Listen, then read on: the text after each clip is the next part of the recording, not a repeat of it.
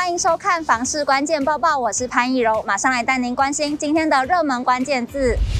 今天的热门关键字：房市量缩。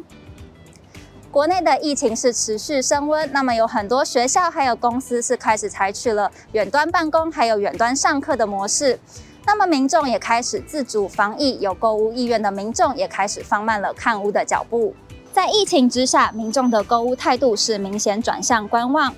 根据永庆房产集团统计，五月全台交易量相较于四月缩减了两成。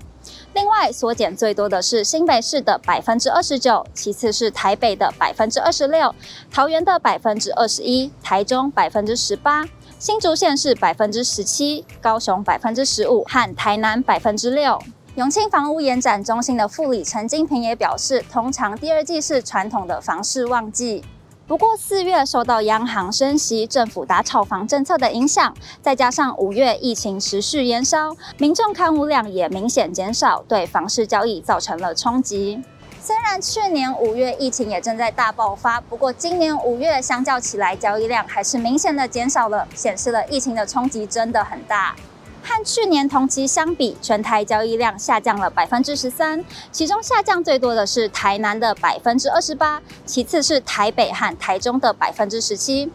陈金平表示，现在房市交易逐渐转向收敛，第二季的交易量恐怕不乐观。他也提醒，俄乌战争影响全球物价，可能会长期推升通膨。各经济机构都预测全球经济成长率会下修。联准会也在六月和七月各升息两码，看起来也已经成为共识。全球股汇市势必造成震荡，而国内消费者的信心指数、购买耐久财和购买房地产指数都是下跌，显示出民众消费购物信心动能都比较弱。加上近期本土的疫情还是处在高原期，而且目前还没有缓解的趋势，变数很大，有待后续观察。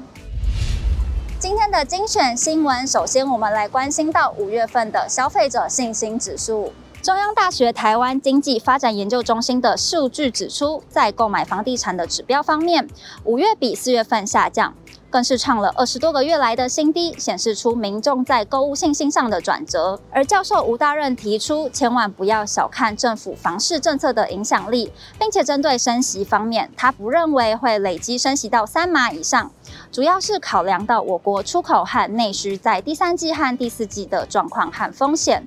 不过，综合以上，他认为升息对房市的杀伤力最大。今年下半年房市势必面临挑战。接下来来看到台中乌日位在新兴路上面的麦当劳门口，竟然放了一尊超大的观音像，到底是怎么一回事呢？这间乌日的麦当劳原本是家具店，以总价九千九百六十七万元出售之后，改建成楼上是商旅，楼下是麦当劳的复合式建筑物。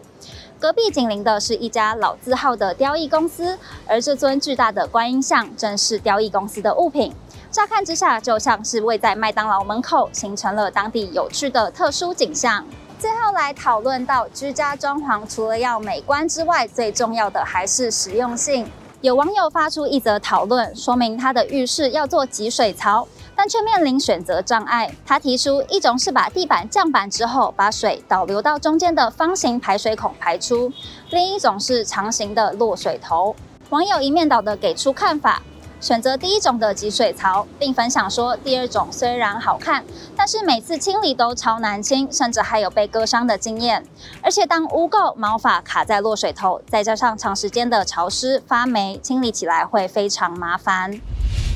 今天的买房卖房，我想问有网友分享，他之前看的预售屋，最近联络他，房屋建造下来了，可以去看看。到现场才发现，只能从电脑看，并没有纸本可以带回家，也没有实体的建材可以看，甚至一直催他付定金，到底该怎么办？下面网友解析，建造刚核发时，配套措施还跟不上，是常有的事情。也有网友说，会一直催付定金，只是因为代销有业绩压力，适合再观察一下。